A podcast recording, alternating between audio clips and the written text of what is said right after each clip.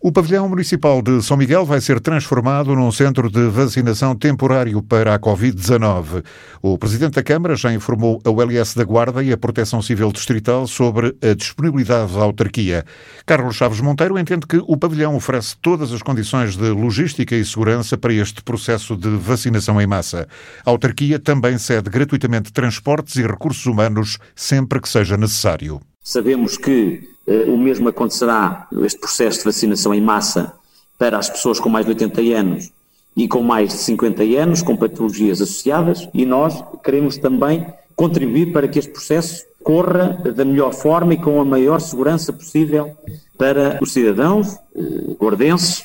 eh, que são aqueles que, em primeira análise, nós temos que cuidar de uma forma mais estreita. Depois, o pavilhão de São Miguel, porque também tem as condições adequadas, designadamente salas de espera, no pós-vacinação. Uh, também por forma a facilitar a mobilidade dos cidadãos, que agora vão ser vacinados, já expressei todo o apoio ao nível de assistência de transportes e também de recursos humanos, na medida em que as autoridades de saúde entenderem necessários. Todas as entidades envolvidas, uh, sabemos, estão a dar o seu melhor para que o processo seja célebre e que ninguém fique por vacinar por falta de transporte ou qualquer outro recurso. O município, eh, que está em plena articulação eh, com todas as juntas da freguesia, eh, do Conselho, pretende efetivamente que este processo, com os meios todos ao nosso alcance, decorra com a maior celeridade e a maior segurança possível. Para já, ainda não é avançada uma data para o início da vacinação em massa no Conselho da Guarda. Carlos Chaves Monteiro espera que seja tão breve quanto possível e diz que o pavilhão de São Miguel ficará disponível logo que as autoridades deem luz verde para o início desta fase de vacinação, que vai abranger idosos com mais de 80 anos ou pessoas a partir dos 50 que tenham patologias associadas ficará disponível eh, a partir do momento em que as autoridades, quer de saúde, quer também de proteção civil, o transmitam à, à Câmara,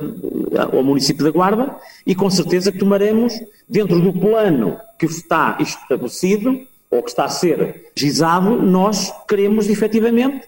eh, a partir desse momento e que nos seja entregue, colocar os meios físicos, de recursos humanos e logísticos para que este processo possa decorrer nesta, neste espaço mais amplo, que é o pavilhão de São Miguel, e nas condições e orientações que a, a Autoridade de Saúde, que tutela, em primeira análise, este processo, eh, nos transmita. Há aqui eh, conhecimentos específicos que eh, nos têm que ser transmitidos designadamente pela Unidade Local de Saúde. Eh, penso que haverá já um projeto piloto eh, que vai ser incitado no Distrito, eh, imediatamente às conclusões e ao desenvolvimento desse projeto piloto, eh, acontecerá em massa por todos os conselhos do distrito. A Câmara da Guarda cede temporariamente o pavilhão de São Miguel para centro de vacinação. Carlos Chaves Monteiro garante que o espaço oferece todas as condições logísticas e de segurança.